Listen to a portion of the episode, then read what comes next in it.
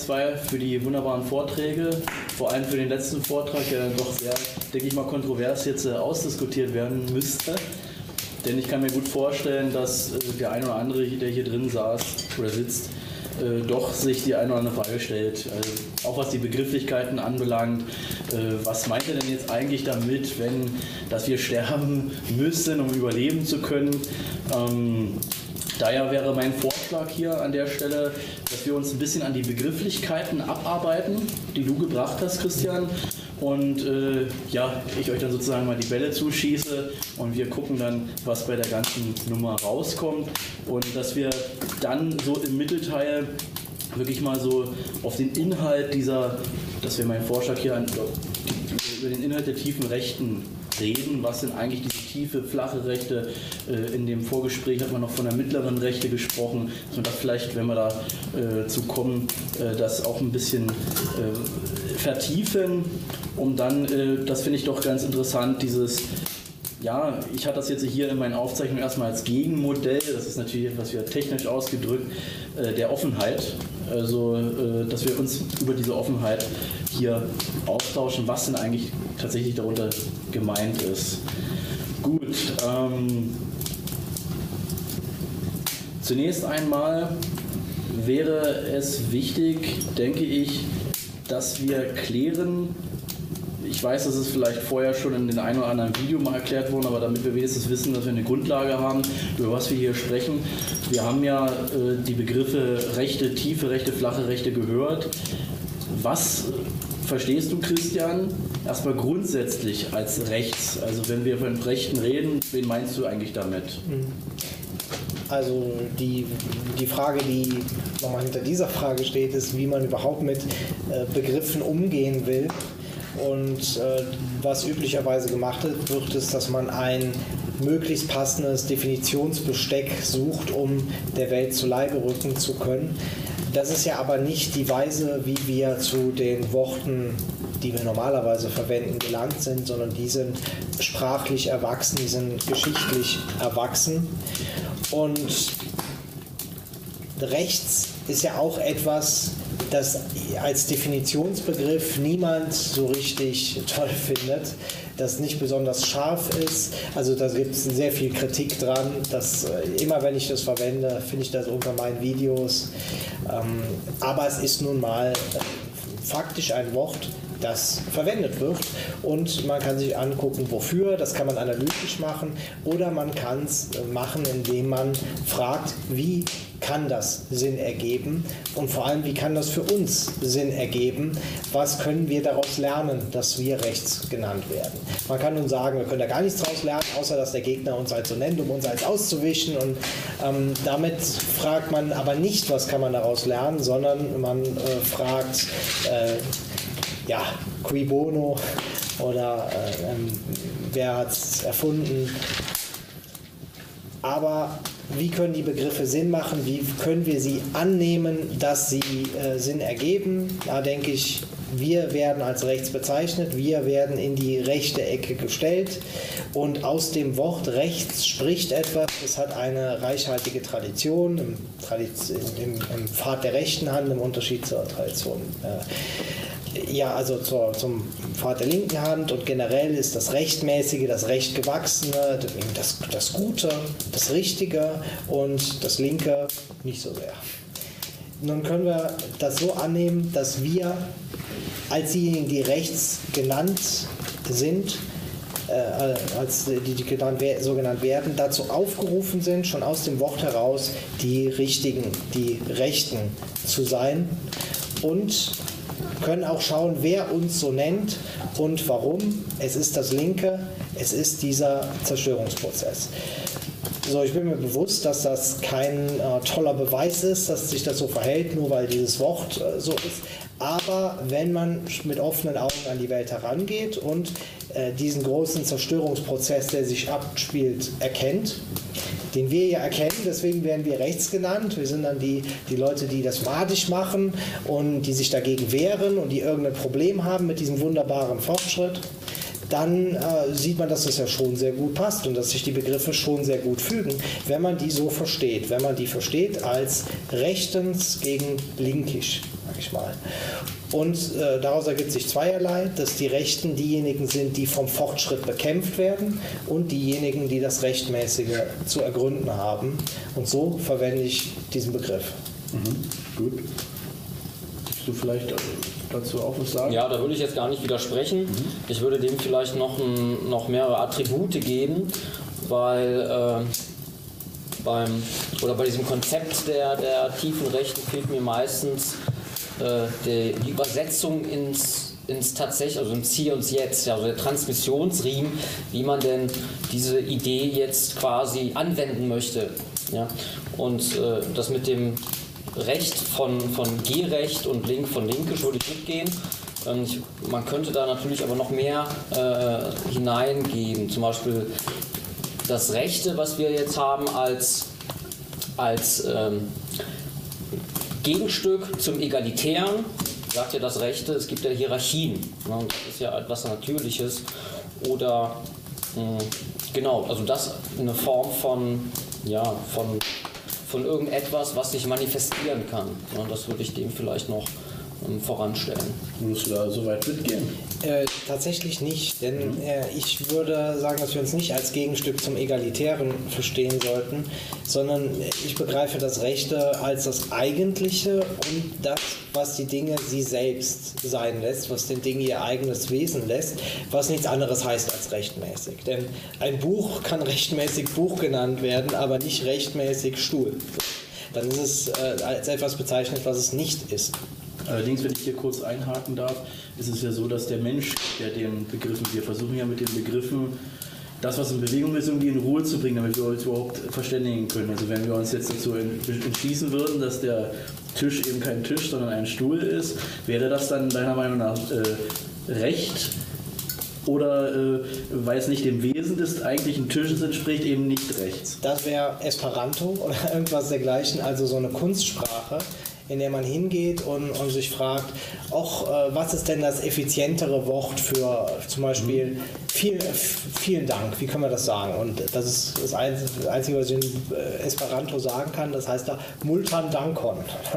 Also da werden dann Sachen aus richtigen Sprachen genommen und irgendwie verstümmelt und zusammengesetzt und das fände ich überhaupt nicht gut. Wenn man zum Beispiel, äh, ja bei Tisch fällt mir jetzt nicht besonders äh, Tolles dazu ein, aber wenn man ähm, das Wort eigentlich ändern würde und es ein, dem einfach einen neuen Namen geben würde, dann gingen ja all die Querverweise verloren, die es in einer gewachsenen Sprache hat. Insofern würde ich, diese, würde ich die Sprache nicht als Menschenwerk betrachten, mhm. sondern als etwas Organisches, was mit dem Menschen wächst und worin der Mensch wächst.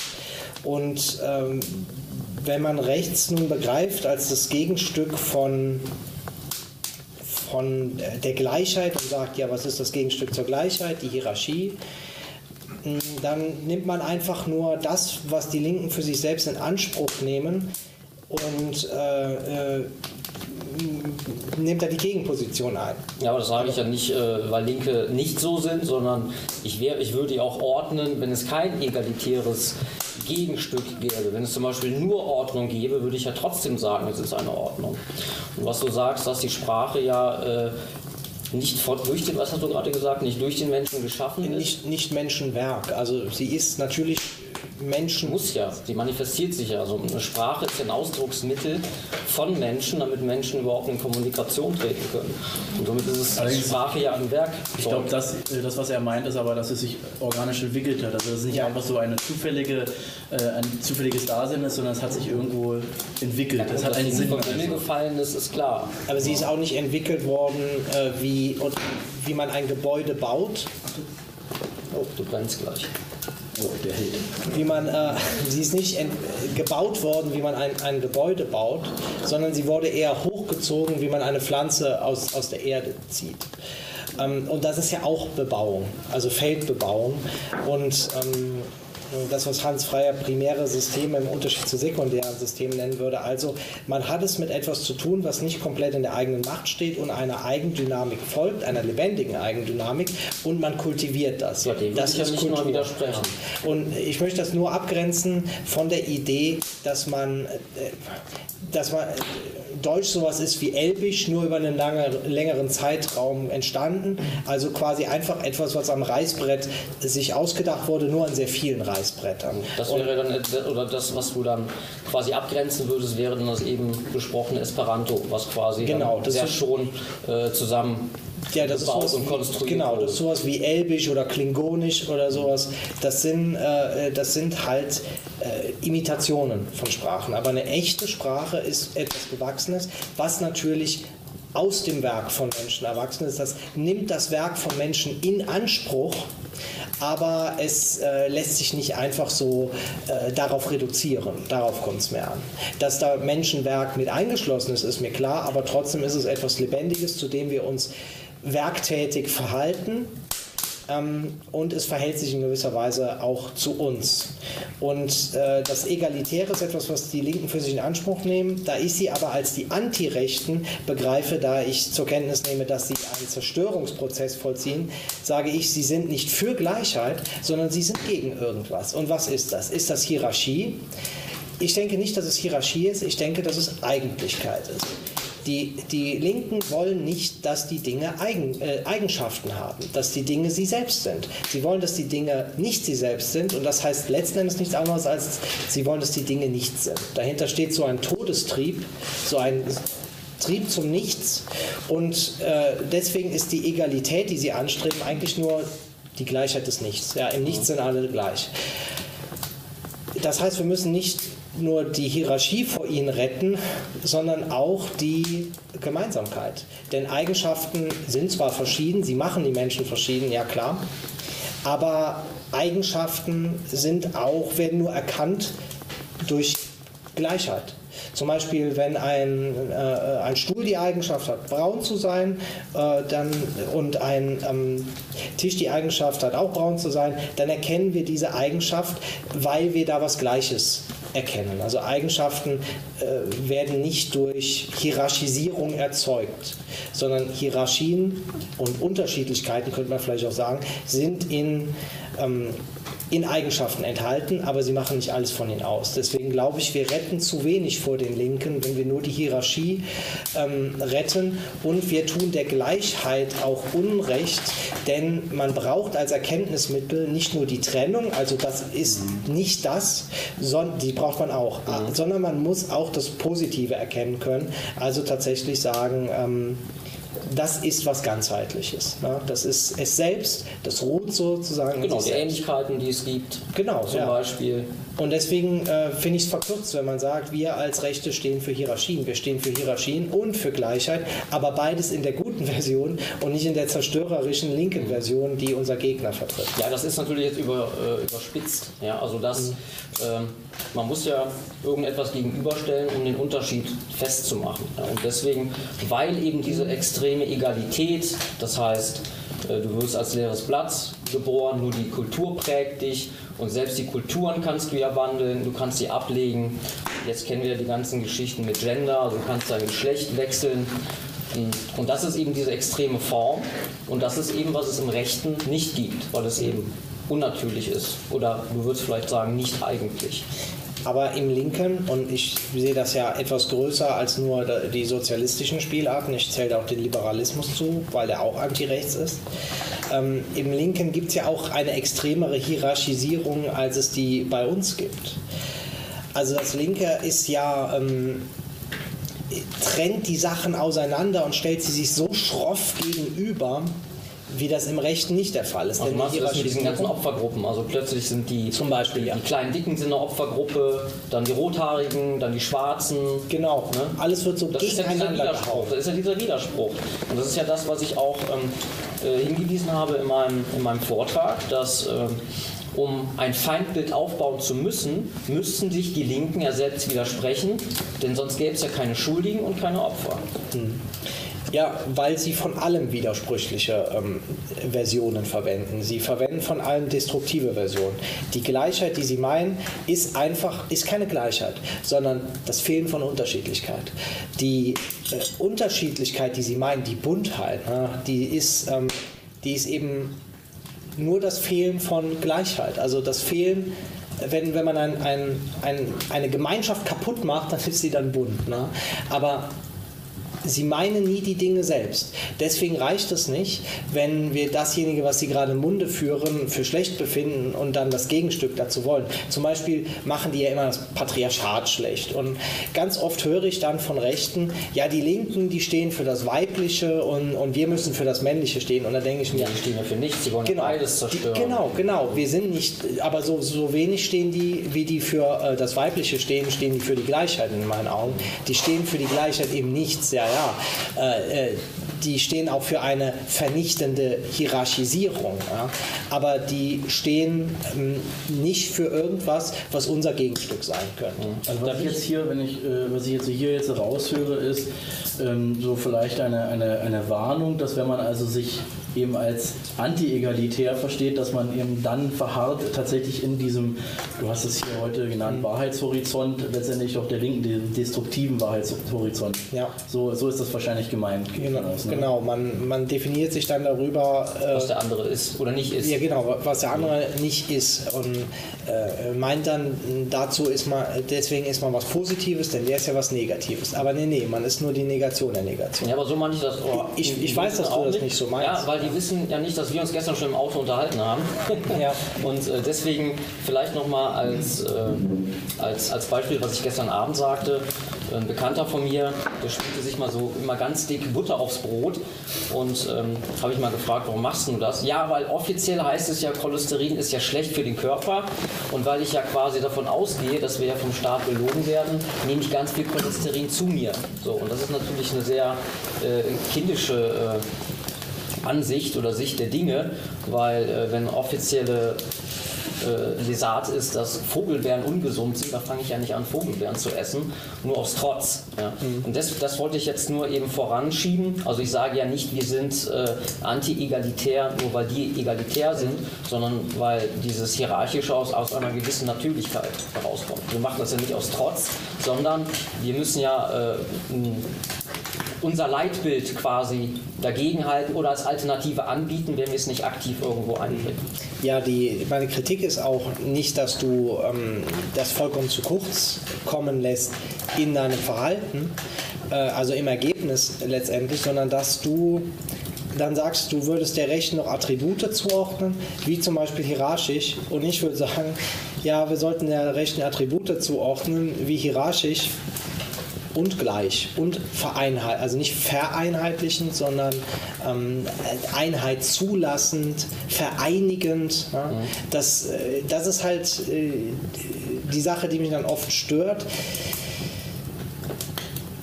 du denkst das schon richtig, aber du weißt ihm dann eine Grundlage zu, auf die das nicht richtig passt. Ja, dann, dann eigentlich dann richtiges das anhand Denken. von einem Beispiel, um das nochmal zu verdeutlichen. Also der Egalitarismus, der sagt zum Beispiel, alle Menschen laufen gleich los, also wir haben äh, ein Wettrennen und alle kommen gleichzeitig an. Das ist natürlich Unsinn und meine Hierarchie besteht darin, dass die Gleichheit die, die Chancengleichheit ist, alle rennen gleich los, aber der, der als erstes ins Ziel kommt, das ist, daran besteht dann wieder die Unterschiedlichkeit, die Hierarchie, nämlich der, der der Beste ist. Ja, aber ähm, äh, das, das geht, ist ein bisschen an meinem, an meinem Vorwurf vorbei. Denn, mir, denn ich deine Kritik am Egalitarismus, die teile ich ja auch. Das, da kann ich dir bei dem, was du gesagt hast, stimme ich dir ähm, zu, obwohl ich auch meine, dass das Ergebnis, ähm, dass es auch nicht verwerflich ist, das Ergebnis anzugleichen in einem gewissen Rahmen aus Gnade, aus, aus Freundschaft und weil manch einer vielleicht auch was Besseres verdient, als er erlangen kann. Nur es darf halt nicht diese Gleichheit geben, die jeglicher Ausdifferenzierung der Menschheit, auch was Leistung natürlich angeht, ähm, äh, im Wege steht. Nur warum dann nicht der, ähm, der Rechten auch, also warum nicht genauso, wie man den Egalitarismus ablehnt, die linke Verzerrung der Hierarchie ablehnen. Und zwar nicht nur, wenn man darauf angesprochen wird, dass die Linken ja aber auch die Gleichheit falsch verstehen, die Einigkeit falsch verstehen, sondern schon von vornherein. Also dass man, äh, denn, denn es führt ja, äh, auch wenn du, wenn du jetzt, das ist ja im Moment Vorwort, dass du das hinter, hinterher dran tackerst noch, ähm, aber was du als Einwand gebracht hast oder als Ergänzung zu meiner Bestimmung des Rechten ist ja, wir sind auch hierarchisch. Und da war von einer Rettung äh, der Einigkeit eben keine Spur. Ja gut, man kann ja nicht eine Aussage äh, oder verschiedene Aussagen in eine packen. Das heißt, deswegen spricht man ja und geht dann äh, die Punkte meinetwegen nacheinander ab. Was meinst du denn damit?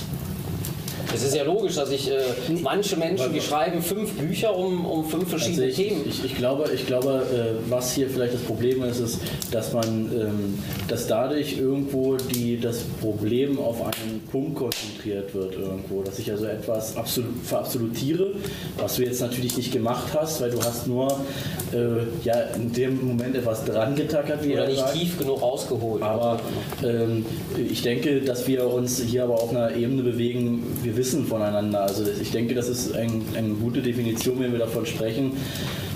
Das Recht, also rechts ist das Rechte, es ist tatsächlich, ich formuliere es tatsächlich auch so, das G-Rechte, tatsächlich kann man sogar etymologisch erklären, na, weil äh, Dexter, das steht ja auch für das Gerechte, für die Ordnung und eben auch das Linke aus dem Lateinischen steht eben für ungeschickt oder linkisch, also linkisch ist halt die linke Pfad, na, also äh, der, der, die linke Hand des Teufels, der linke Pfad, also etwas, was auch ähm, ja, mit verbrecherisch oder mit auch ähm, ja, hinterhältig. Ja, mit hinterhältig, teuflisch und so weiter übersetzt wurde und hat also schon irgendwo seine Bewandtnis, warum es in der Geschichte auch mal sich so entwickelt hat. Also, wo wir ja auch beim nächsten wären, äh, du sprichst halt auch, es ist mir aufgefallen, viel von Geschichte, Geschichtlichkeit. Du hast mhm. jetzt auch zum Schluss in deinem Vortrag hast du so eine, äh, eine, eine Erläuterung gegeben, hast hier eine Abgrenzung gemacht. Also eigentlich verstehst darunter nicht das Historische, so wie die Historiker heute, äh, die da jetzt irgendwie so Abfolgen sehen,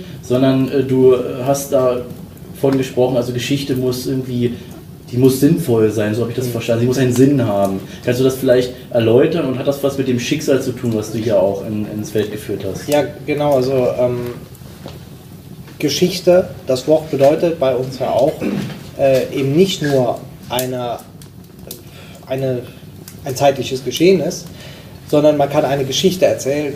Ähm, zum Beispiel die Geschichte der Heldenreise, die so eine Urgeschichte ist.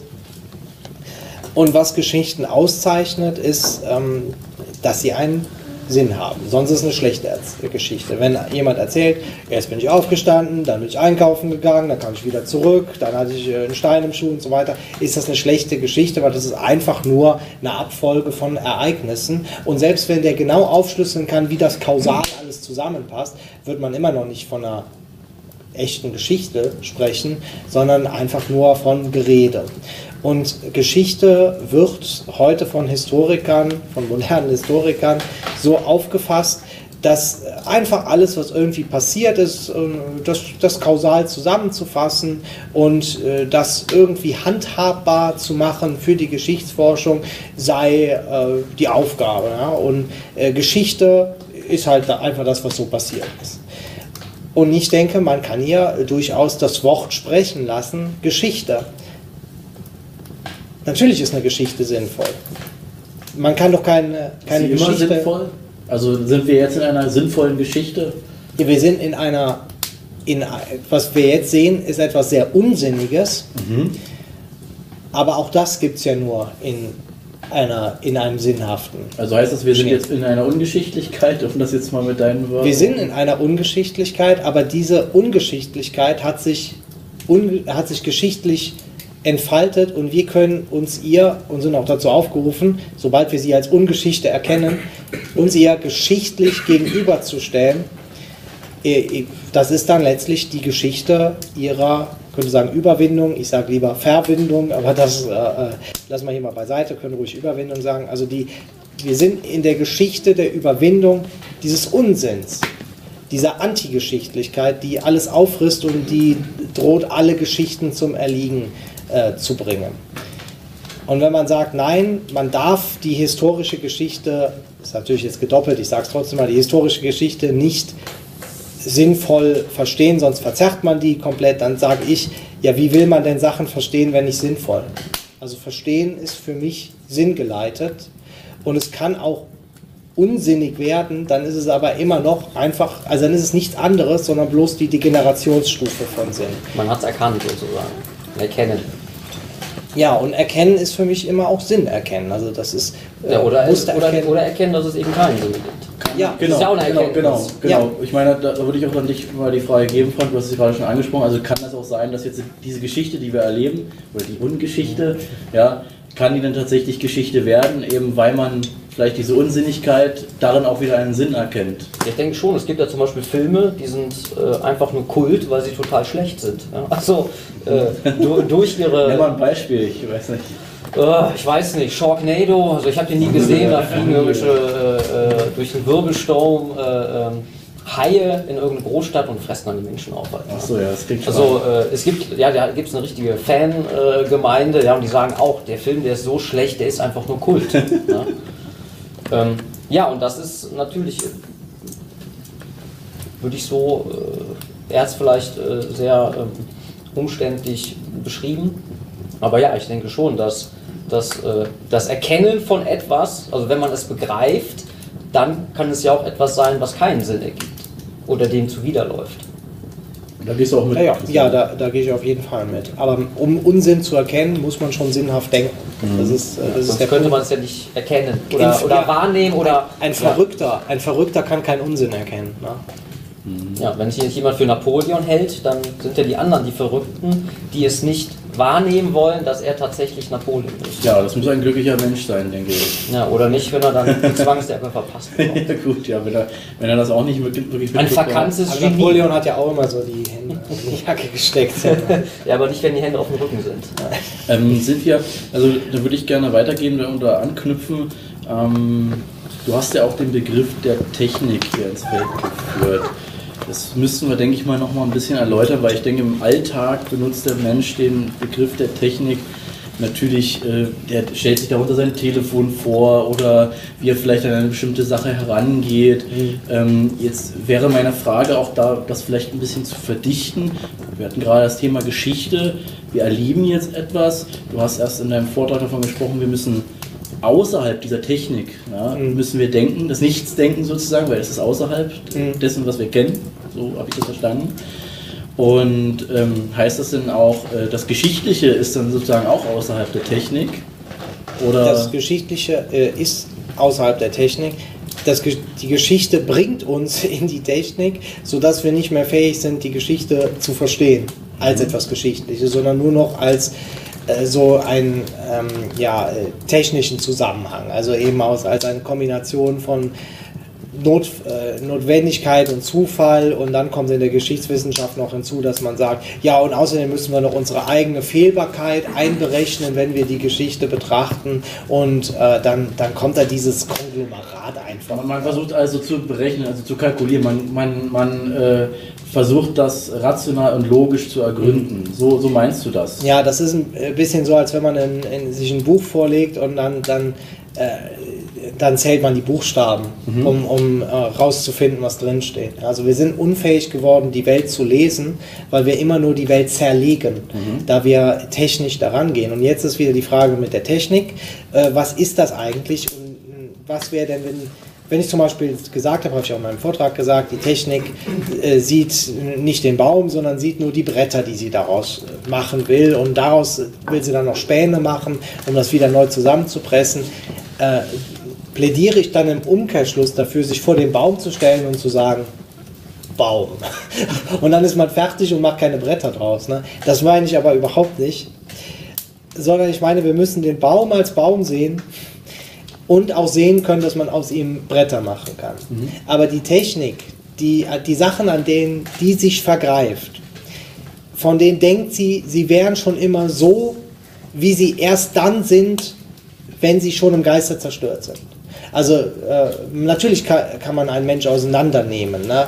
aber er, er ist nicht nur die Summe seiner Teile und er ist auch nicht mehr als die Summe seiner Teile, sondern Also, er ist, auch Aristoteles, ja? er ist was anderes als die Summe seiner Teile. Was anderes. Das möchte ich mal erläutert wissen. Also was, was genau meinst du damit? Also Naja, äh, der Stuhl ist Also- der Stuhl. Wenn man die Beine abbricht, ähm, dann, äh, dann ist er und, und, guckt sich, Beine. ja, und guckt sich den Stuhl ohne Beine an und guckt sich die Beine an, dann äh, ist das zusammengenommen noch kein Stuhl. Also das ganze Phänomen hat ein eigenes Recht und äh, muss als was Eigenes betrachtet werden und nicht nur als die Summe seiner Teile. Man kann das nicht aufaddieren. Es mhm. beginnen quasi andere Sphären. Mhm. Aber natürlich kann ich einem Stuhl die Beine abnehmen, kann die wieder dran machen mhm. und dann ist er wieder ein Stuhl. Also das geht natürlich. Äh, die Sache ist nur, wenn man schon von vornherein so auf den Stuhl oder nehmen wir lieber den Baum, denn da ist es äh, intuitiv verständlicher, wenn man von Anfang an auf den guckt wie auf ein Baustofflager. Dann hat man noch nie in seinem Leben einen Baum gesehen. Mhm. Weil er eben nicht nur ein Baustofflager plus ist, sondern was ganz anderes, ja. nämlich was eigenes. Ja. Und diese Eigentlichkeit zu sehen in Dingen, die macht, die lähmt einen nicht. Man kann den Baum opfern und dafür Bretter bekommen, aber man muss wissen, dass man einen Baum dafür opfert. Und wenn man das nicht mehr weiß, wenn man nicht den Preis der Dinge kennt, weil man immer schon sie so sieht, man hat nur Dollarzeichen in den Augen mhm. und sieht immer nur das, was man schon haben, was man haben will, dann merkt man auch nicht, was für einen riesigen Preis man entrichtet. Deswegen denken viele Leute, ihnen wird nichts weggenommen, weil die einfach schon nicht mehr begreifen können, was ihnen fehlt. Mhm. Und das ist das Problem, das ich am technischen Denken sehe. Und das ist aber nicht jedes handwerkliche Denken. Man kann Handwerker sein, man kann Werkzeuge aus Sachen machen, das ist in Ordnung. Das bezeichne ich nicht als Technik. Jetzt kann man sagen, ja, warum so exzentrisch, warum verwende ich da einen anderen Begriff? Naja, Technik kommt aus dem Altgriechischen, kommt aus dieser Denktradition, die genau hierhin geführt hat, dass wir heute so geistig behindert sind. Mhm. Und die gehört dieser Tradition. Und aus diesem Wort spricht für uns auch nichts. Handwerk, daraus spricht was, daraus spricht zum Beispiel die Hand. Aber Technik, für die Griechen hat daraus was gesprochen. Wenn, wenn Aristoteles von Techne spricht, dann weiß der, was der meint. Wenn wir heute von Technik sprechen, dann wissen wir nicht, was wir meinen. Mhm. Und den Unsinn der Technik zu begreifen, das heißt heute zu verstehen, was Technik ist, nämlich ein Unsinnsgeschehen. So was hat Aristoteles damit gemeint mit? Na, für die alten Griechen ist Techne ähm, nicht nur Handwerk, obwohl das auch, sondern äh, Kunst, Können und man müsste schon tief gehen in die aristotelische äh, Philosophie oder auch in das griechische Denken, um zu verstehen, wie die Dinge gesehen haben. Denn wenn zum Beispiel Aristoteles sagt, dass die Dinge einen Telos haben und einen natürlichen Ort und all das, also quasi, ich mache es jetzt mal grob, ein natürliches Ziel und eine natürliche Herkunft, äh, dann erscheint das heute vielen als irgendwie esoterisch oder das war eine ganz frühe primitive Version der Wissenschaft. Aber was der gesehen hat, ist das eigene Wesen der Dinge. Genau. Und, die, und die Techne, die bringt das hervor, das eigene Wesen. Die ähm, ist ein Wahrheitsgeschehen. Äh, die Technik ist ja auch, ist nämlich Können und ist auch Kunst und fördert aus den Dingen das heraus, was sie bereit sind, einem zu geben die Technik ist nicht einfach ein Hammer, mit dem man auf Sachen draufhaut und die kaputt macht. Aber dann ist es ja gar nicht negativ, also wenn ich das von Nee, bei Aristoteles halt nicht, aber Aristoteles war Grieche und hat Griechisch gesprochen und zudem hat vieles aus dem Wort gesprochen und er konnte noch ein Denken denken, zu dem wir heute auch nicht mehr fähig sind. Und wenn ich jetzt hier Aristoteles erläutere, dann ist das immer nur annäherungsweise, denn ich weiß, kann unmöglich wissen, was der Mann vor Jahrtausenden in seiner speziellen Lebenswelt gedacht hat. Ich kann mir das nur ungefähr erschließen.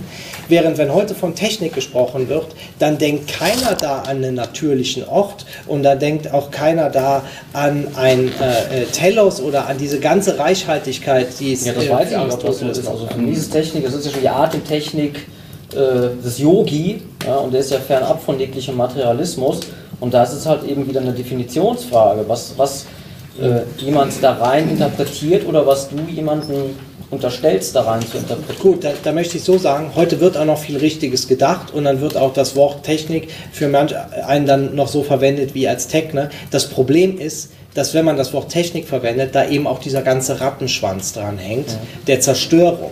Aber meinst Denn, du nicht, dass dann, dann, dann einfacher wäre, für diese negative Form, die du meinst, ein anderes Wort zu benutzen? Nein, denn äh, das, warum sollte ich nicht dafür, dass das Wort vergessen, das, da, äh, das Wort verwenden, das dadurch ausgezeichnet ist, dass es einer toten Sprache angehört und nicht einer lebendigen Sprache, die im Leben steht. Denn wir haben Worte für das, was Technik meinen kann. Handwerk, Kunst, Können. Wenn wir die verwenden, dann wissen wir, wovon wir sprechen. Wenn wir Technik verwenden, dann tun wir das oft, um nicht zu denken. Dann, und, und die Probleme bei, zum Beispiel bei der Atemtechnik von, jedem, von einem, der meditiert, ist, indem man das Atemtechnik nennt, kann man schon wieder den, den äh, Naturwissenschaftler nahen hören, der sagt, ja genau, das ist nur eine Technik, das ist nur das Aufblähen von äh, dem Brustkorb und das wieder zurückgehen und dann gibt man dem schon die Möglichkeit, Du meinst, dass... der Geist wird da rausgenommen. Ja, mh, Ja, es ist ja im So, Grunde also- so, es ist ja im Grunde so, du hast es ja auch vorher angesprochen, da habe ich, als wir den Telos äh, benannt hast, Mhm. da muss ich dran denken, also heutzutage, ich komme ja selber aus der Wissenschaft, wenn du so etwas ansprichst, wirst du ausgelacht. Du wirst völlig ausgelacht. magisches davon. Denken, sagen sie. Da, da sagen die, du, äh, so ist völlig sinnlos. Für die, die Ja. benutzen sogar diese Begriffe, die Ja. sagen, es ist sinnlos, an so etwas zu glauben, dass es da irgendwie so etwas wie ein Ziel, ein, eine, ein, ein Telos in dir gäbe und du würdest da jetzt äh, irgendwo ein bestimmtes Ziel verfolgen. Auch wenn man jetzt äh, dafür Beispiele hat, wie zum Beispiel das Kinderkriegen, das macht ja keiner aus dem rein utilitaristischen, also Nützlichkeitsdenken heraus, sondern das passiert. Und man gründet diese Familie, man gründet Städte und Gemeinschaften und so weiter. Ja gut, aber dadurch hat der Mensch ja auch Vorteile. Ne? Also wenn viele Kinder... Er denkt aber nicht an die Vorteile. Die Vorteile sind nicht, das, sind nicht der Antrieb dafür, dass er das tut. Der, der, der, äh, äh, wir, wir kriegen ja schon immer Kinder, sonst für Evolution, wir wären ja nicht da. Es Ja, aber ich sag mal, bei, bei äh, Entwicklungsländern ist ja auch schon der Gedanke dahinter, viele Kinder zu haben, dass man eben Unterstützung im Haushalt hat, äh, dass man auf dem Feld nicht alleine wirtschaften muss. Also das ist ja schon irgendwo War bei uns früher auch so, ja. vorausschauendes Denken. Aber vielleicht noch eine Sache ähm, mit diesem Telos, ja, dass man heute sagt, hier äh, ist ja Unsinn oder ergibt keinen Sinn. Ich denke mal, dass man mittlerweile mit dem Feld der, der Quantenphysik ja schon auf dem Weg dahin ist, dieses Magische mit der Technik zu verbinden und zwar sinnvoll. Ja, da ist aber genau da ist das Problem eigentlich, dass man sich das eben nicht erklären kann, dass man viele Dinge ergründet, aber man kann sie sich einfach nicht erklären und man, sie passen vor allem nicht zu dem technischen Denken, was wir haben von der klassischen Physik überhaupt gar nicht. Genau deswegen, aber es wird ja trotzdem wahrgenommen. Ja, es glaube ich eben nicht. Ich glaube, es wird die Technik dann um dieses Unverstehbare drumherum gebastelt. Ich sehe in der Quantenphysik überhaupt keine Überwindung des mechanistischen Weltbilds. Überhaupt nicht. Eine Überwindung ist es das nicht, es ist ja eher eine Kombination. Es ist auch keine, es ist für mich keine Kombination mit einem organischen Denken. Dass diese Sachen, auf die die Quantenphysik stößt, denen so rätselhaft erscheinen und die deswegen solche, äh, solche vollkommen verrückten Gedankenspiele da, äh, darum basteln müssen, um, um das überhaupt noch irgendwie halbwegs begreiflich zu machen, was dann aber auch immer nur noch ganz wenige Menschen verstehen, weil das so abstrakt und kompliziert ist, das ist, äh, das ist gerade der Ausweis dessen, dass es falsch ist.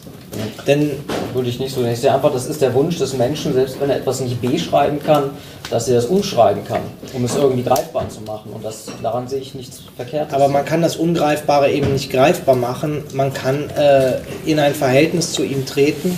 Und es ist auch in Ordnung, äh, ein, sich einzuhegen, also um den Begr äh, Bereich, den man begreifen kann und in dem man sich aufhalten kann, ein, einen Wald zu ziehen in gewisser Weise also, oder eine, eine Wehrhecke, also indem man, indem man sich äh, gegen das Unbekannte absichert. Das ist vollkommen in Ordnung und da möchte ich auch gar nichts gegen sagen.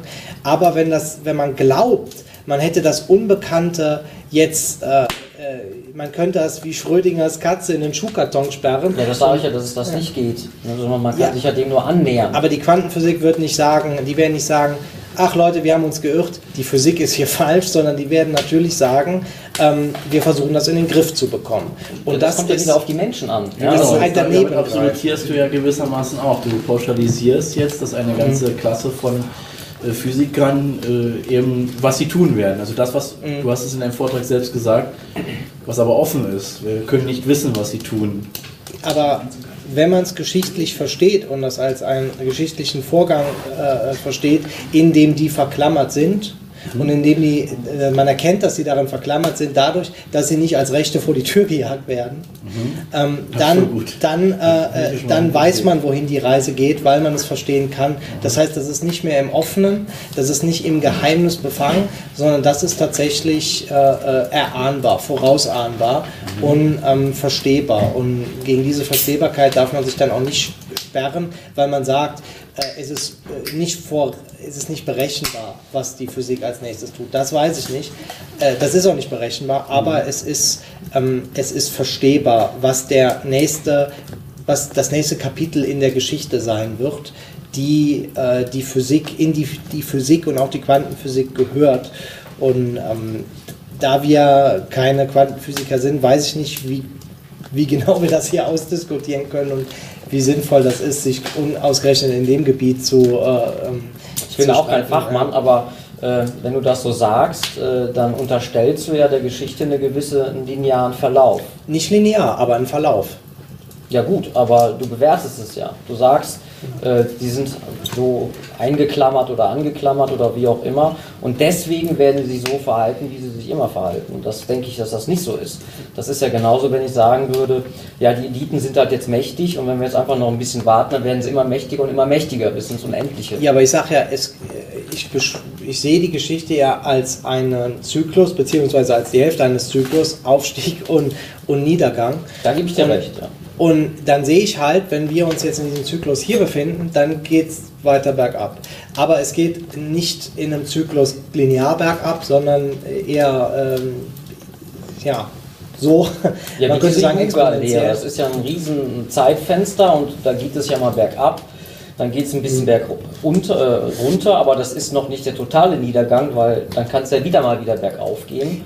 Ne? Also das, es, sind, ja, das sind ja riesige Zeitspannen, so, die man sich so also so, so eine Schlängellinie. Ja, also bevor es richtig ja. runter geht, geht es vielleicht ein bisschen runter, dann wieder hoch und dann. Also es ist unvorhersehbar. Ich unvorhersehbar ist es hier, nicht. Hier, das, das glaube ich nicht. An, an der Stelle ähm, noch eine Frage stellen zur Technik. Also ist denn dann die Technik etwas. Ähm, hat das ein eigenes Wesen oder wird das von mhm. Menschen gemacht oder sind die Menschen darin gefangen? Also das ist, das klingt jetzt sehr abstrakt. Mhm. Das ist die Technik, das ist wie ja, ein Zeitalter, in dem wir uns jetzt bewegen.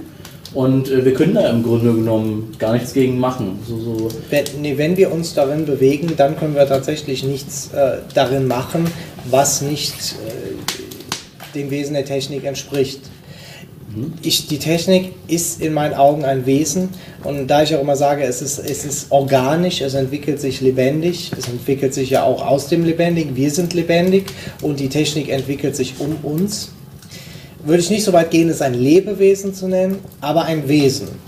Und ähm, man kann das vielleicht so, man kann das vielleicht in die Nähe rücken von der heidnischen Vorstellung von Göttern. Wenn es heißt, der Gott der Liebe, der, der, der Gott des Zorns. Also dann, dann ist ja so, Zorn ist aber doch menschlich. Ein Archetyp. Ja, man könnte auch von, von einem Archetyp sprechen, nur ist es eben, ist die Technik nicht so sehr Arche, also nicht so sehr Ursprung, sondern mehr Ende. Also eher. Oder Seinswesen. Ebola hat ja mal gesagt, Götter sind keine Wesenheiten, sondern Seinswesen.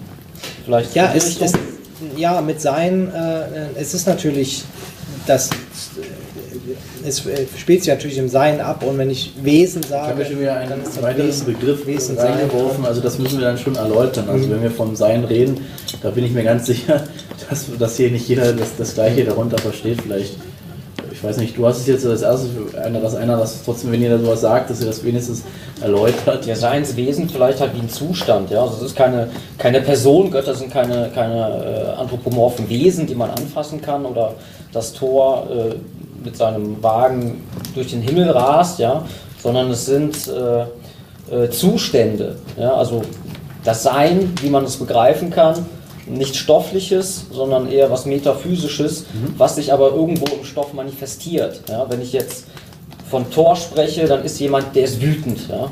der hat äh, Zorn vielleicht in sich und dieser Zorn, der ist ja nicht im luftleeren Raum, sondern der manifestiert sich in der Materie, im Menschen und durch die Reaktion des Menschen wird dieses quasi nach außen getragen.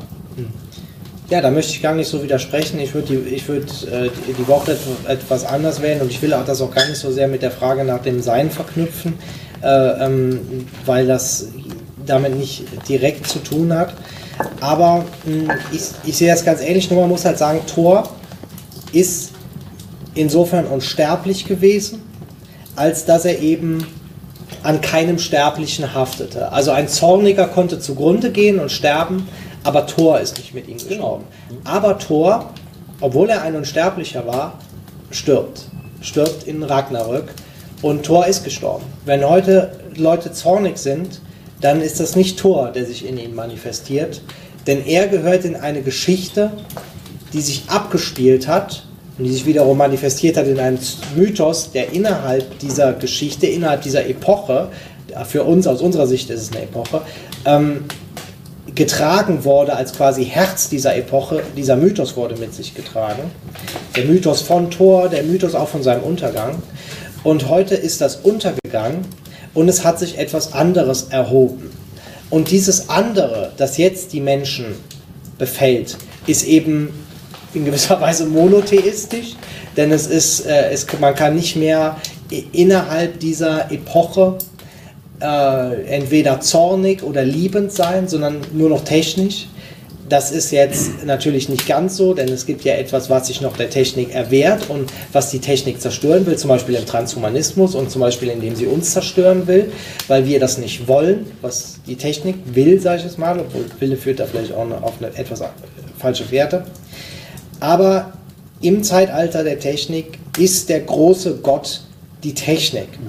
Und diese Technik ist unsterblich in dem Sinne, als dass man die Technik nicht mit technischen Mitteln töten kann, so wenig wie man Thor mit Zorn, indem man einen Zornigen erschlägt, töten konnte. Und es steht auch gar nicht zur Auswahl, verschiedene Götter gegeneinander auszuspielen. Also zum Beispiel, äh, wenn der eine den Zorn manifestiert, manifestiert der andere die Liebe und dann schaut man mal, was gewinnt. Weil im Zeitalter der Technik der einzige Archetyp, obwohl es wie gesagt eher ein Anti-Archetyp ist, ein Anti-Ursprungstyp, ein Endtyp. Ähm, der einzige, ich sage trotzdem jetzt Archetyp, ist eben die Technik. Und äh, das heißt, man kann sich nur der unterwerfen, man ist von der besessen und alles manifestiert sich in ihr und sie kriecht in alles hinein. Und diese Technik zu überwinden durch ihren Erben, das klingt jetzt alles super wild, was ich sage, aber mhm wenn man sich die Mythen anschaut, dann gibt es ganz oft einen Urriesen, einen Titanen, der von seinen Kindern überwunden wird, die dann ein Göttergeschlecht gründen. Und das ist meines Erachtens genau diese Geschichte, eine Geschichte, die sich, man kann sagen, obwohl ich den Begriff halt auch verklamm, für verklammert halte in, in der bisherigen Geschichte, ein metaphysisches Geschehen. Und von diesem metaphysischen Geschehen erzählen die, äh, die großen Erzählungen, in denen ein tyrannischer Titan überwunden wird von seinen Kindern. Und das ist auch unsere Aufgabe. Dafür müssen wir aber erstmal begreifen, dass uns dieser Titan beseelt.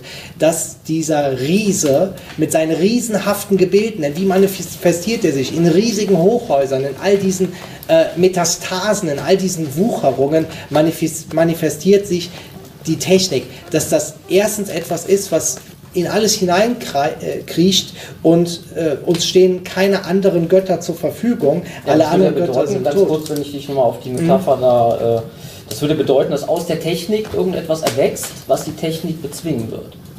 Ja, insofern, als dass dasjenige, was die Technik, die Technik, ich habe ja gesagt, die Technik hat einen Preis. Man verliert ja immer etwas, wenn man die Technik anwendet.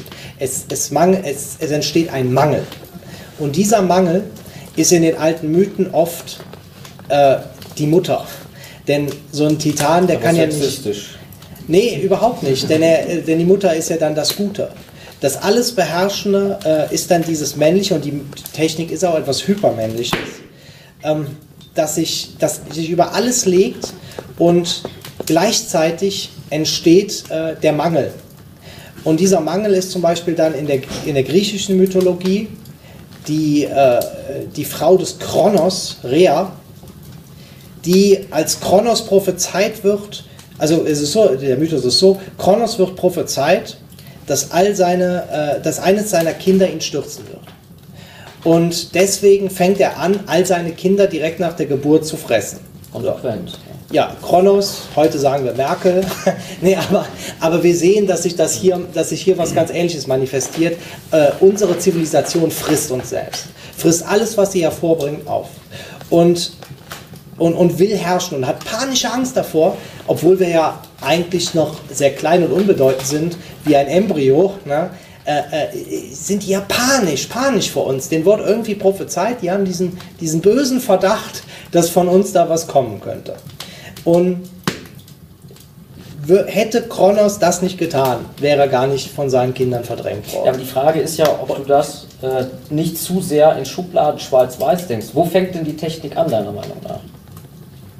Wo sie, ja, das, das ist die Frage, ähm, wenn es in Geschehen im metaphysischen, wie du sagst, Raum ist, da kann Oder ich schlecht sagen bei Bottrop. Nee, ist mir schon klar. Aber äh, wir reden ja von Zuständen und du hast ja auch schon den, mhm. den, den Transhumanismus eingeworfen, da gebe ich dir recht. Mhm. Aber ich sage mal, dass es ja auch äh, technische Errungenschaften gibt, wo ich ja überhaupt nichts dagegen hätte. Ja, ja. Das ist ja wieder der Mensch, mhm. der durch seine Hybris, durch seine, durch sein, durch seine Nimmersattheit mhm. die Sachen wieder auf die Spitze treiben. Ja? Wenn ich einen Autounfall habe und verliere ein Bein, da habe ich ja nichts dagegen, wenn durch irgendeine Technik es mir ermöglicht, vielleicht einen Knochen nochmal wachsen zu lassen und ich hätte wieder ein neues Bein. Das ist ja etwas Positives, damit kann man ja Schmerzen und Leid lindern. Mhm. Ich habe aber natürlich etwas dagegen, wenn diese Irren jetzt anfangen, äh, Mikrochips zu verpflanzen und das anpreisen, ja, dann kannst du dir fünf Sprachen runterladen und dann siehst du da einen grinsenden äh, Elon Musk, der dann nämlich noch ein Update macht und danach willst du unbedingt einen Tesla kaufen. Die Sache ist, was macht die Irren irre? Und ich sage. Ja, der Machthunger und die Maßlosigkeit. Ja, gut, aber dann würdest du ja auch sagen, nicht Tor macht die Zornigen zornig, sondern äh, ihr Zorn ist Hunger oder sowas. Mhm. Also die Sache Gut, Tor ist, ist, ja, ist, ist, ja so, das ist ja jetzt ein bisschen runtergebrochen. Es gibt ja keinen, der nur aus Tor äh, Energie besteht, ja? ja? und das ist ja nur ein Aspekt unserer Persönlichkeit und wo ich zum mhm. Beispiel auch oder meine Philosophie verstehe, dass man diese Persönlichkeit in sich äh, harmonisieren kann. Mhm. Also das ist zum Beispiel einer, der dazu neigt, ein Choleriker, der sehr viel Torenergie mhm. hat, dass der vielleicht mal ein bisschen runterkommt, vielleicht mal sein Archetypus von Phosite, also Gerechtigkeit oder auch mal ein bisschen Freya, äh, ein bisschen Fröhlichkeit, äh, Familiensinn, dass man das in einer Ausgewogenheit bekommt und dadurch diesen ja, diesen Allvater quasi äh, manifestiert, der alle mhm. äh, verschiedenen Archetypen oder göttlichen Aspekte in sich vereint. Ja. Das wäre ja so mein, mein, äh, meine Vorstellung oder woran ich eben arbeite, für mich persönlich. Das wäre dann quasi äh, Zeus, der äh, seinen äh, Vater Kronos überwindet ja, ich würde das noch nicht mal in diese, in diese äh, äh, Göttergeschichte eingliedern. Ich sehe das eigentlich äh, losgelöst davon. So sehe eigentlich nur diesen, diesen Zustand, da haben wir wieder diese, diese Seinswesen von einem Allvater, der mit sich selbst im Reinen ja, ist, gut, ohne äh, irgendeine äh, äh, familiäre Bindung zu anderen. Kommen wir mal jetzt langsam auch so in die Realität zurück. Moment, eine Sache möchte ich noch sagen, weil, das, weil das wichtig ist. Dann denkst du nämlich ähm, diesen Allvater, ungeschichtlich. Also dass das was ist, was immer ist. Und dann denkst du den Allvater außerhalb des Mythos, denn das ist die Geschichte. Äh, Mythos heißt ja, ist nichts anderes ja, ich hebe ihn da raus. Ja, also er ist ja, natürlich in diesem Mythos, in ist er, ist er äh, erklärbar, mhm. ja, aber ich sage nicht, also ich sehe, dass für mich mein Leben, was begrenzt ist, sehe ich als Ziel oder als, selbst wenn es nicht erreichbar ist, als Zustand, sondern als ein, ein äh, ein Prinzip, eine Lebensphilosophie, dem nachzustreben und dadurch auch an mir selber zu arbeiten, eben diesen Zustand mhm. zu erreichen. Das finde das find ich alles vollkommen in Ordnung. Äh, ich meine nur, man, man darf da wirklich, man kann nicht sagen, etwas Göttliches manifestiert sich im Handeln, aber der Mythos manifestiert sich nicht in die, der Geschichte, sondern es gibt so äh, universale Möglichkeiten und Zustände. Na gut, der Unterschied ist ja, ich bin ja nicht unsterblich in dem Sinne äh, wie jetzt ein Gott in der Mythologie. Das heißt, für mich endet das irgendwann. Ja, ja, aber die, die ja klar, das, das, ist ja in Ordnung. Äh, sieht man, wir müssen auch alle gucken, wo wir bleiben in dieser Zeit. Aber es ist, ähm, die, die Götter sind auch sterblich. Und die Technik ist sterblich. Und was, ich wollte nur eine Sache sagen, und zwar, dann kommt ja auch aus, wenn wir die Erben dieser Technik sind, dann kommt ja auch, müssen ja auch wir irgendwie aus der Technik kommen. Ja, das stimmt. Und äh, das ist dann dieser Aspekt von Rea. Rea ist nämlich diejenige, ich möchte noch kurz erzählen, wie das ausgeht mit, mit äh, äh Kronos und, und Rea, die dann, Kronos frisst immer sein, seine äh, Kinder ein, ein Kind vor ihm in einer Höhle versteckt und äh, in dieser in dieser Höhle wächst Zeus heran, dann tritt er aus der Höhle heraus, als er äh, groß genug ist Und ähm, da ist, hat auch was mit Stein zu tun, aber lassen wir das mal weg. Und dann überwindet er seinen Vater und gründet ein, ein, eine neue Epoche. Und Rea, ich sage, die alte Rechte ist verklammert in, in das technische Geschehen.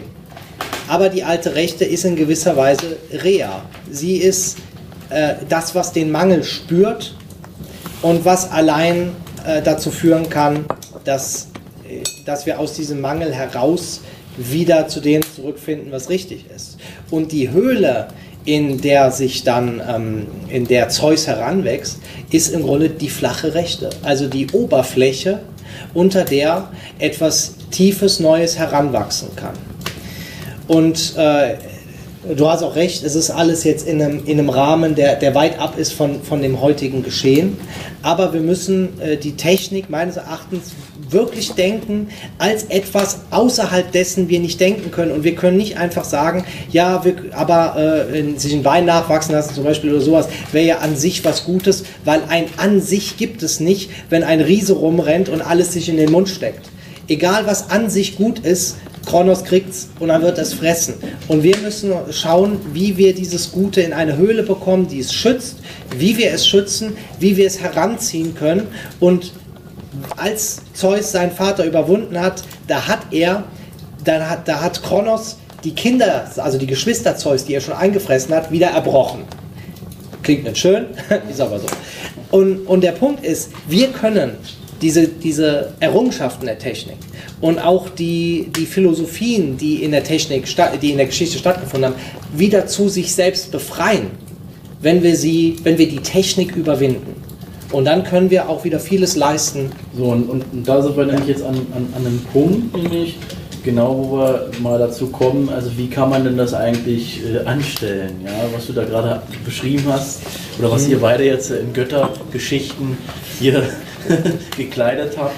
Ähm, genau das wäre hier meine Frage. Wenn wir also jetzt in dieser Technik leben und wir denken ja in dieser Technik und außerhalb dieser Technik zu denken, ist das nichts. Also das mhm. Nichts ist ja, heißt ja nicht umsonst nichts. Mhm. Es ist ja das Nichts, weil es das, äh, weil man überhaupt gar nicht darauf kommt, daran zu denken an sich. Das ist ja das eigentlich das Nichts oder man mhm. kann nicht sagen, was es ist. Und ähm, jetzt habe ich da herausgehört, dass man schon aus der Technik heraus. Mhm. Das hat sich erst beim Vortrag ehrlich gesagt so ein bisschen anders angehört. Ähm, dass man sich also äh, hinwenden soll zu einem Schicksal, einem neuen Schicksal also. Mhm. Ja, es gibt also offenbar bei dir so etwas auch wieder ein altes Schicksal oder ein Jetzt-Schicksal vielleicht, ja, was also, das wir jetzt fahren. Und äh, man soll sich jetzt zu einem neuen hinwenden. Das kann ich aber nur, oder widersprichst du da, aus dieser Position heraus, also ich bin ja jetzt nun mal hier. Und natürlich, mhm. jetzt hast du gerade auch gesagt, ich kann mich mit, äh, man muss oder man soll die Philosophien, man soll äh, das, das Gute sozusagen aus dem Technischen, so habe ich das jetzt, breche ich das mal runter, irgendwo befreien aus, aus, aus diesem ganzen Konstrukt. Mhm. Ist das so? Habe ich das richtig verstanden? Ja, also die, die Sache ist, wir sind, wir sind zwar drin in der, in der Technik, wir sind da eingefressen, äh, oder eingefressen ist vielleicht, ist, ist vielleicht das Falsche hier an der Stelle, ähm, wir stecken in der Technik drin, aber nicht auf der Seite von Kronos eigentlich, mhm. sondern eben auf der Seite von Rea. Also um jetzt den, den Götterhimmel ganz zu verlassen, wir sind diejenigen, die, ähm, die nicht oder die Alt, sag ich mal, die, die Altrechten habe ich ja mit Rea identifiziert, das sind nicht diejenigen, die die Neurechten sein können, aber die, die das, was Neurecht sein kann, an den Rand bringen können der Erreichbarkeit von Kronos. So dass er nicht mehr herankommt. Oder lange Zeit nicht daran kommt. So lange nicht daran kommt, bis das Neue stärker geworden ist. Wie kommen wir also aus dem Denkhorizont der Technik heraus? Nun, wir haben Glück. Es gibt nämlich eigentlich wirklich keinen, ähm, keinen Weg, da mit Gewalt rauszukommen. Aber wir haben Glück, denn wir sind rechts. Und das ist einfach was, äh, so, sind, so sind wir halt. Schon mal gute Nachrichten. Ja, ja. ja. Kann ja nichts mehr schief gehen. Ja, äh, da kann einiges schief gehen. aber, aber es muss nicht. So, und das ist die gute Nachricht. Ähm, also wir äh, müssen uns gar nicht fragen, wie bemerken wir denn überhaupt, dass wir in der Technik stecken? wenn, wenn ein Techniker doch gar nicht merken kann, dass er in der Technik steckt, weil er halt immer nur in seinen Denkmustern gefangen ist, naja, wir bemerken es halt. Also es ist halt so, wir, wir schauen auf die Welt und äh, wir verstehen sehr wohl, warum Schlafschafe Schlafschafe sind, sage ich jetzt mal ganz grob. Also wir verstehen, wie das funktioniert, dass deren Bedürfnisse befriedigt sind und, und dass die da deswegen nicht aufbegehren und dass die nicht sehen, was ihnen genommen wird und wie deren Kopf umgebaut wird. Aber bei uns funktioniert es halt nicht so richtig. Und wir sehen das deswegen und denken, ich will aus dem Zirkus hier raus.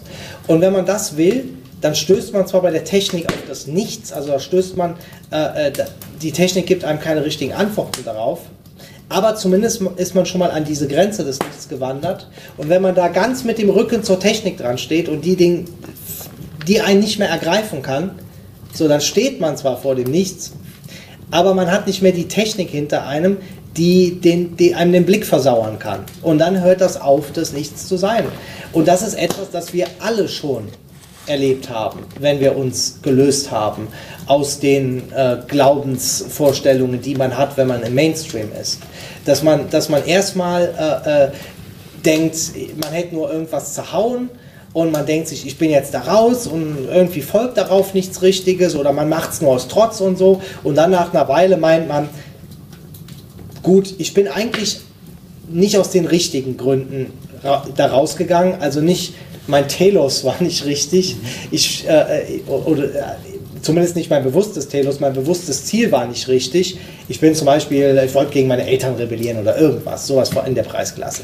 Oder das war mir, war mir einfach zu blöd, was die Lehrer da immer in der Schule verzapft haben. Und dann habe ich gedacht, ich mache jetzt genau das Gegenteil, ich werde Nazi. Ne?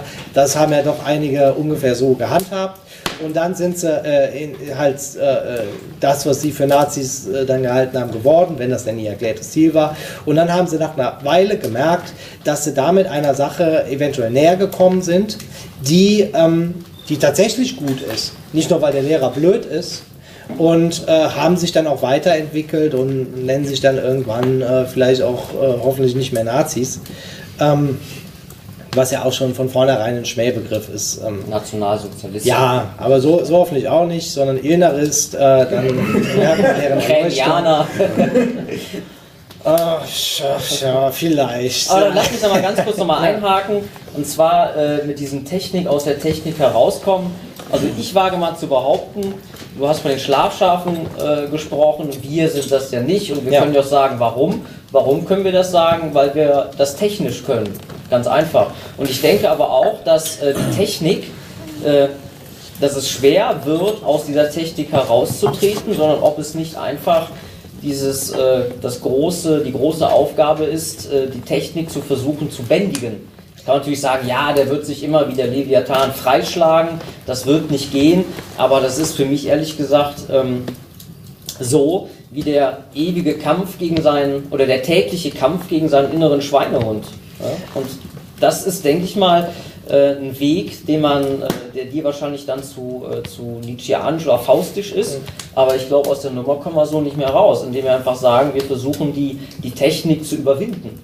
Nee, die, die Sache ist, äh, im Grunde sagen wir gar nicht so voneinander Verschiedenes, denn du sagst, äh, du willst die Technik äh, bändigen und ich sage, ich will sie überwinden und das Gute aus ihr dadurch befreien, so wie ihr ein Destillat aus. Äh also, also ist, das ist ja ein sehr ähnlicher Vorgang. Ja, auf jeden Fall. Und nur bei mir ist er halt radikaler im Wortsinn.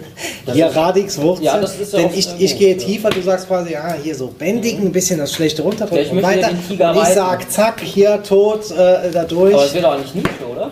Äh, nein, denn äh, ich sage ja nicht, wir äh, Nietzsche, äh, gut, wir wollen ja nicht so lange über Nietzsche äh, reden, aber äh, der meint halt nicht, wir, äh, wir schaffen es bis zum Tod und dann geschieht quasi dieses Wunder, dann, dann kommt das Neue, sondern äh, bei, bei Nietzsche geschehen keine Wunder. Und äh, da, da kommt auch nichts von außen, da ist alles der Wille, da drückt man quasi durch und äh, das ist, ist nicht so, da gibt es nicht Rea und Zeus, sondern ist ja da ist ein Impuls, gegen die Technik vorzugehen oder zu schauen, dass wir die irgendwann mal beenden. Der, der ist auch gut, dieser Impuls und der führt einen an die Schwelle, dass man erkennt, dass man mit dem Impuls nicht weiter weiterkommt, aber trotzdem dafür nicht gezwungen ist, jetzt plötzlich links bzw. technisch zu werden, sondern äh, indem man diesen Impuls fahren lässt, erreicht man eben eine gewisse Gelassenheit, die zulässt, dass einem was Neues zugespielt wird. Und dann ist man in der Geschichte noch immer keinen Schritt weiter, weil dann gilt es, das alles auch noch zu manifestieren, sage ich mal, also in der Realität umzusetzen. Und da gebe ich dir ja recht, da, da sind wir sogar ziemlich nah beieinander mit unseren Vorstellungen, äh, denn du sagst ja selbst, es braucht eine gewisse Gelassenheit gegenüber den Unrettbaren. Ja, ja. Und äh, äh das. Äh, Nicht das, dieses Verkrampfte, ja, sondern äh, auch mal einfach mal laufen lassen. Ja, genau. Und dann sagst du auch, wir brauchen eine Art innere Evolution. Also wir müssen, wir müssen Freiräume schaffen, die aber nicht insektengleich sind. Ich würde sagen, die nicht technisch sind, aber ist, ist egal. Also ich glaube, wir meinen da doch was Ähnliches. Und äh, aus diesen Freiräumen, also in, den müssen wir äh, äh, uns selbst treu bleiben. Ich würde sagen, wir müssen uns erstmal treu werden, wir müssen erst die Eigentlichkeit erreichen, aber wir meinen zumindest hier was sehr Ähnliches. Ne? Erstmal die Mitte kommen, ne? also von diesem, mhm. von diesem äh, materiellen, was hier oben ist das Niveau und der Geist ist hier unten, dass man sich mal annähert und mal wieder zu seiner, zu seiner Ausgeglichenheit und zu einer Balance findet. Ja, das ist, das ist ja gut, denn das ist ja auch das, was ich sage, dass man nämlich die Mitte äh, betonen muss. Ich habe nur immer die Angst, wenn man Geist und Materie schon auseinanderdividiert hat, dass dann die Mische dabei rauskommt. Aber das ist wieder, wieder eine andere Geschichte und über die hier müssen, müssen wir nicht streiten, denn letztlich können wir gar nicht klären oder kann man zumindest nicht analytisch klären, ob einer Mitte oder Mische meint, sondern das muss man eigentlich empathisch. Analytisch äh, wäre wieder technisch. Ja, genau, das geht deswegen nicht. Denn da ist Mitte und Mische sind da das Gleiche, äh, deswegen, deswegen vermischen die auch alles und finden nie, nie die richtige Mitte. Ähm, und was war dein dritter Punkt? Du hattest ja diese drei Punkte.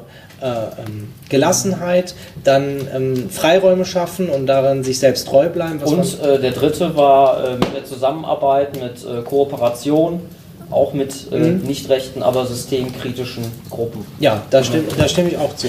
Und wir, wir, das ist dann auch, was ich dann mit diesem Bildnis auch von, von, der, von der Höhle und so weiter fasse. Ähm, ich glaube, was wie ich denke, dass sich das manifestieren soll, das ist sehr nah an dem, was du dir auch denkst.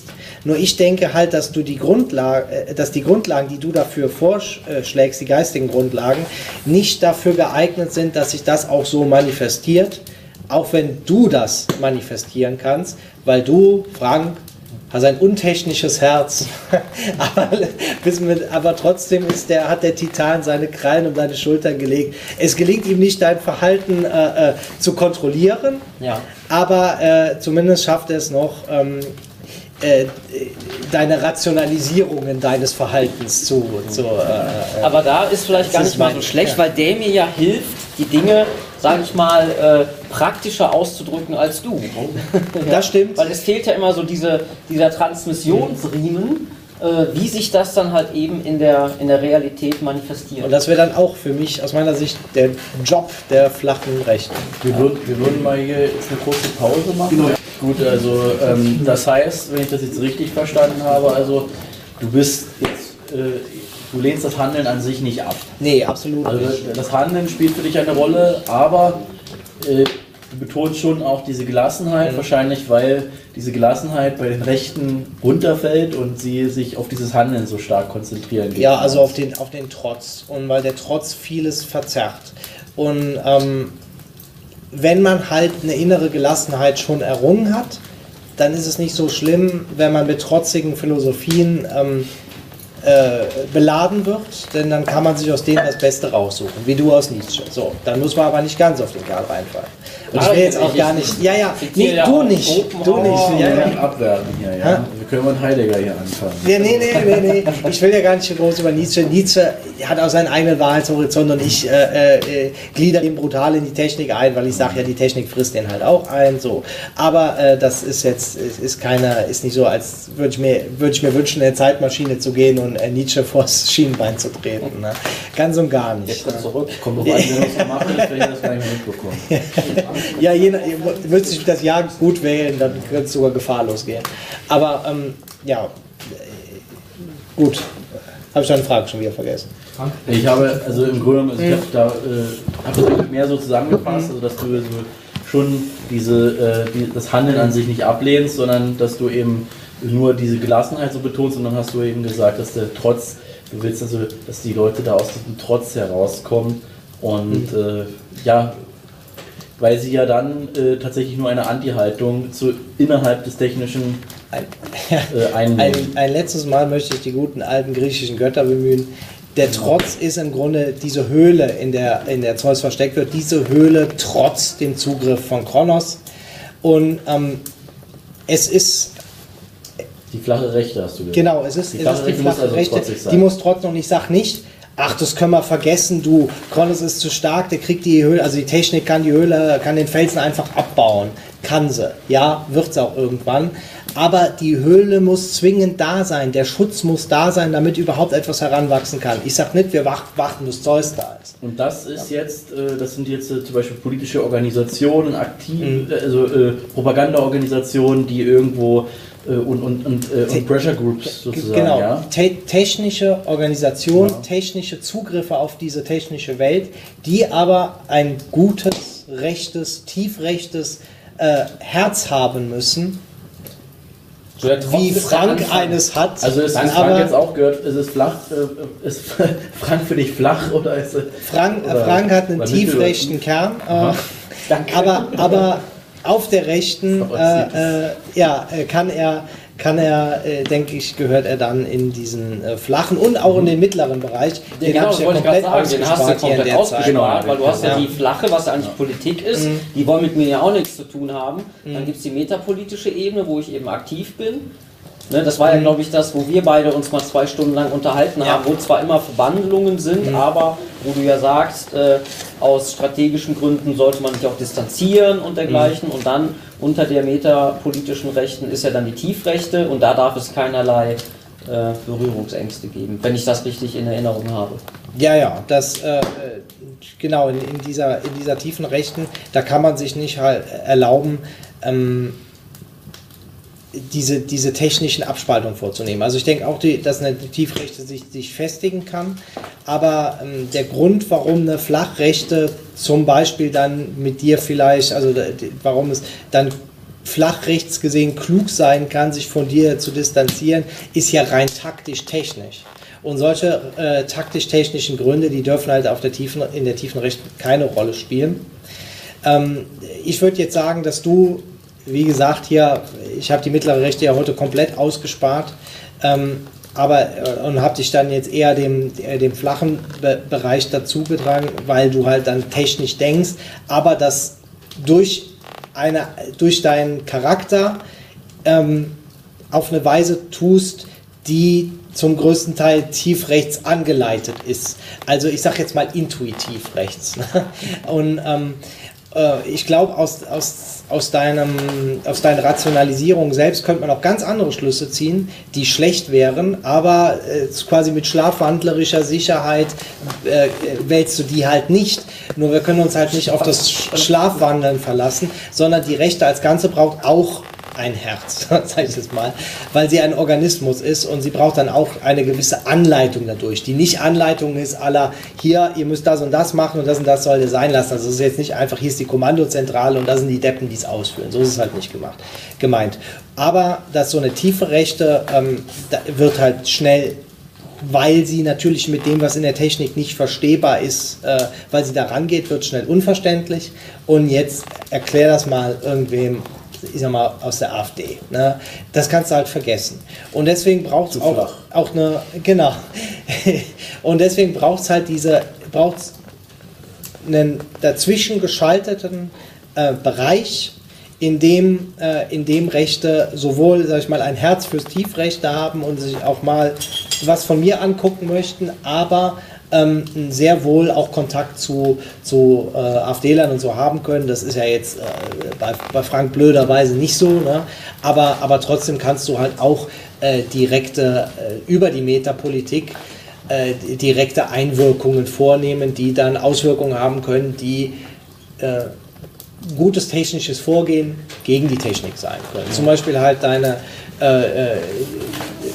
deine Aktion, also als, als du mit Nada Domena ähm, da Multikulti trifft Nationalismus, das hatte halt Auswirkungen.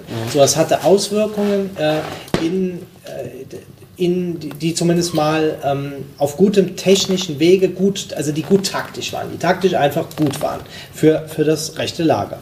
Und äh, die mittlere Rechte, die möchte ich jetzt aber hier nicht einfach so als so synthetisch in die Mitte schalten als Funktionselement, sondern in der Realität sind eigentlich alle Rechte irgendwo Mittelrechte. Das heißt, natürlich denken wir praktisch technisch, aber wir fühlen auch immer in gewissen Ekel vor dem allzu technischen, vor dem allzu äh, allzu leblosen. Ja, das stößt uns irgendwie ab. Und wenn man dann mal durch so eine technisch perfekt organisierte Einkaufsstraße oder so eine Weile gegangen ist, in der die Leute manipuliert werden von Gerüchen und, und, und, und, und irgendwelchen easy listening scheiß halt. Genau. Und das ist ja technisch. Der Techniker kann da sagen, ja perfekt du. Ne? Das, mhm. Die Drohnen, die laufen ja super durch und man selber geht da durch und denkt sich halt, und da, da spricht selbst. Und ich wette, so geht es halt auch äh, äh, jemandem, auf der Rechten der Technik denkt, wie der Schattenmacher zum Beispiel, wenn der da durchgehen wird, dann wird er auch nicht denken, ein wunderbares Funktionieren, ja, sondern dann wird er denken, Form der Technik ist, so würde ich halt eben bezeichnen. Ne? Eine entartete,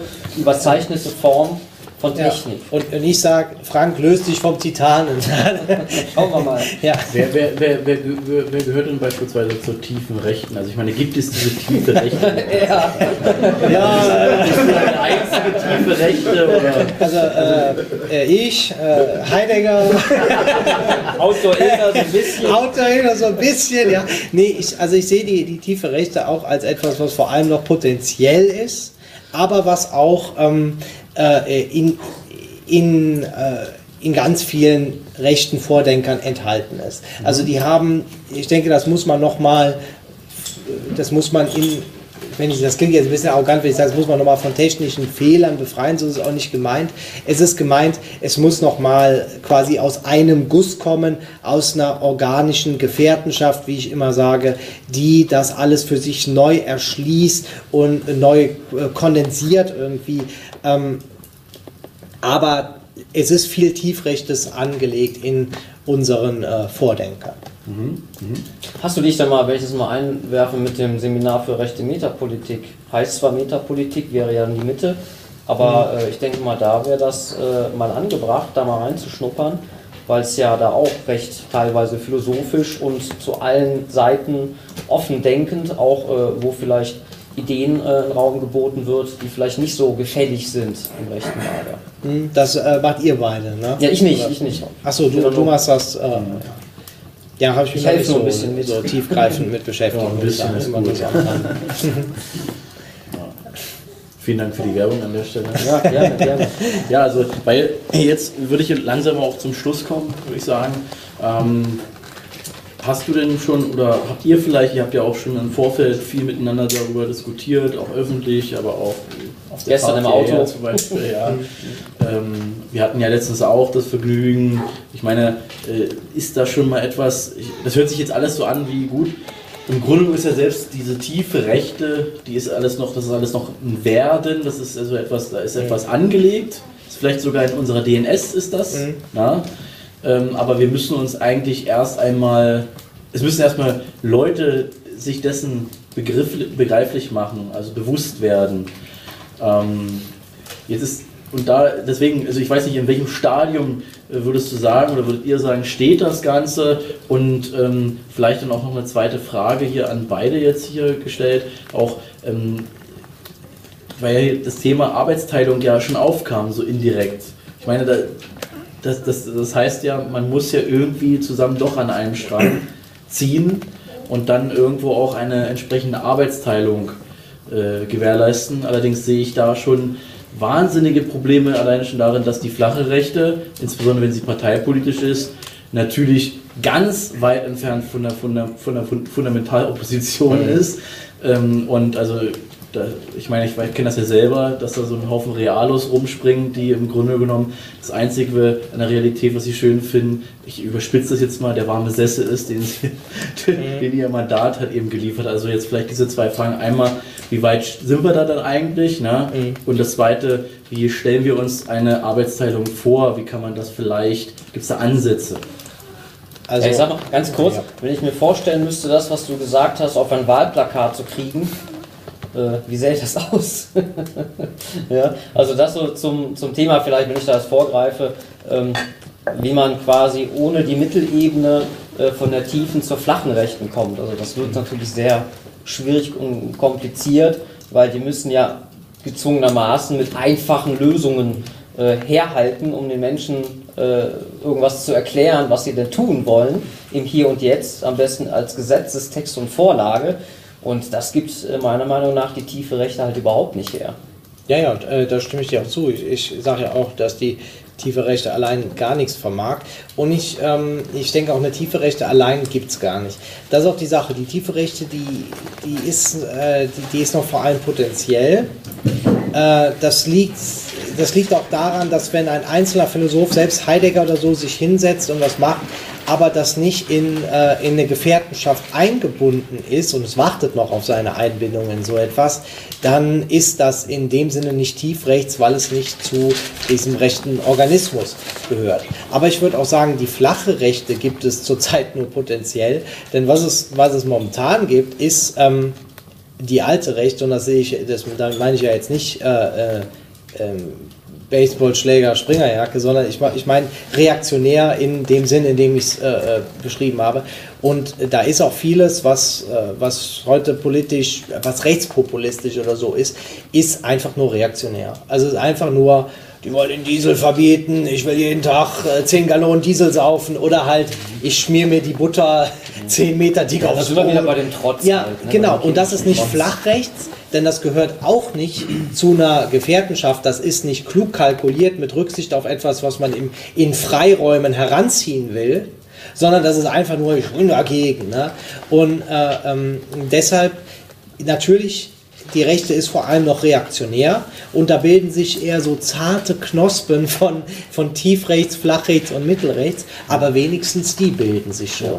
Also die sehe ich schon, ich kann jetzt nicht genau, wenn ich jetzt den Daumen drauf drücken sollte, äh, könnte ich ihn hier drauf drücken. Ne? Also ich sehe halt, äh, oder halt, halt wirklich auf, auf mich und mit wem ich mich so vernetze und, ähm, und, und dann sage ich, das ist was, das so äh, aus dem was werden kann. ne? Also wie gesagt, nicht, ich, äh, ich bin hier, ich sehe mich gewiss nicht als der Heilsbringer oder sowas an. Ich sehe mich da auch nur als äh, Teil einer zarten Knospe, die mal diesen tiefrechten Bereich äh, äh, ähm, austragen kann an.